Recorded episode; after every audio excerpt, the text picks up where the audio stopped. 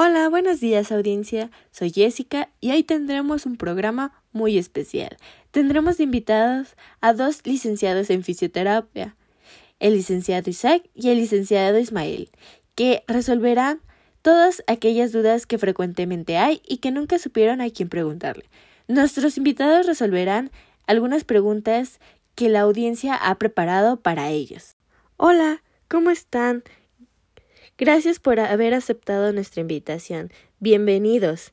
Bueno, ahora eh, comenzaremos con las preguntas. Muy frecuentemente llega a pasar esta, esta pregunta, que ¿qué es la fisioterapia? Muchos no saben ni conocen sobre el tema. ¿Qué nos pueden decir sobre la fisioterapia? Hola Jessica, muchas gracias por la invitación. Mira, te comento. La fisioterapia es el conjunto de métodos, técnicas que mediante la aplicación de medios físicos curan, previenen, recuperan y adaptan a las personas afectadas de disfunciones somáticas o a las que se les desea mantener en un nivel de salud adecuado. ¿Nos pueden decir cómo se aplica la ética en la práctica de la fisioterapia? Hola, muchas gracias por la invitación Jessica. Con respecto a la ética con la fisioterapia, nosotros como fisioterapeutas debemos comprometernos a basar nuestra profesión en esos principios. Más que nada comprometernos a dar un buen servicio, con respeto, sin abusar de la confianza de la persona y sin faltar a nuestros principios. Y siempre dando un servicio de calidad, así como también debemos estar en constante actualización para poder así ayudar a preservar la salud de la población. También la fisioterapia se divide en diferentes ramas, tales como fisioterapia del deporte, neurológica, pediátrica, reumatología, geriatría, ortopedia, cardiovascular, obstétrica, respiratoria. ¿Cómo se aplica la moral en los protocolos médicos en los que los fisioterapeutas practican? Bueno, pues cada fisioterapeuta da su opinión profesional, respetando la de sus colegas, eh, siempre con compasión y respeto por la dignidad humana. Da un servicio competente y acepta el derecho del paciente a aceptar o rechazar el tratamiento. Ok, la siguiente es ¿cuál es la influencia de la cultura mexicana en la práctica del fisioterapeuta? Pues te explico. En la cultura mexicana realizaron diversos métodos terapéuticos a base de agua, tales como los temazcali y baños de sudor denominados sulpuche.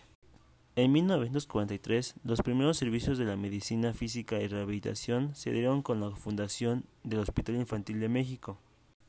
La epidemia de la poliomielitis en México se centró en la capacitación de personal técnico, fundamentalmente terapeutas físicos. El desarrollo de esta carrera partió esencialmente de la necesidad de dar atención médica a niños con necesidades de poliomielitis, constituyéndose en un complemento importante de la terapia médica y quirúrgica. En 1953, la rehabilitación se inició formalmente en México con creación de la Dirección General de Rehabilitación, también en 1957 se estableció la formación de posgrado para médicos fisioterapeutas, lo que indica la aceptación de terapia física como parte importante de la medicina, aunque hay muchos que se muestran escépticos ante este tema. Bueno, y por último, que como la primera es muy frecuente, ¿nos puede decir qué instituciones rigen la práctica del fisioterapeuta en México? La Asociación Mexicana de Fisioterapia en México, mejor conocida como AMEFI, es la organización encargada de agrupar a los fisioterapeutas de México, el órgano encargado de representar la profesión en el ámbito nacional e internacional.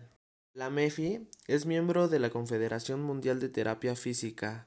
Desde 1970, en el año 2003, obtiene su reingreso en Barcelona, España, formando parte de la región suramericana. Ingresa a la Confederación Latinoamericana de Fisioterapia y Kinesiología,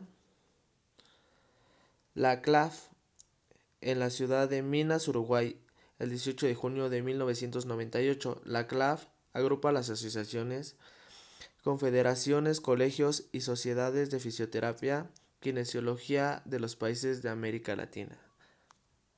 Bueno, y eso sería todo.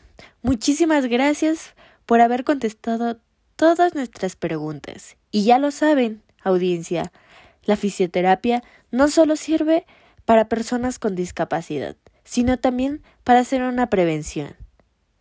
Y entonces, si tienen alguna pregunta, les dejaremos todos sus contactos de los fisioterapeutas para que se pongan en contacto con ellos y les puedan resolver cualquier duda que lleguen a tener. Y esto sería todo. Gracias y hasta la próxima.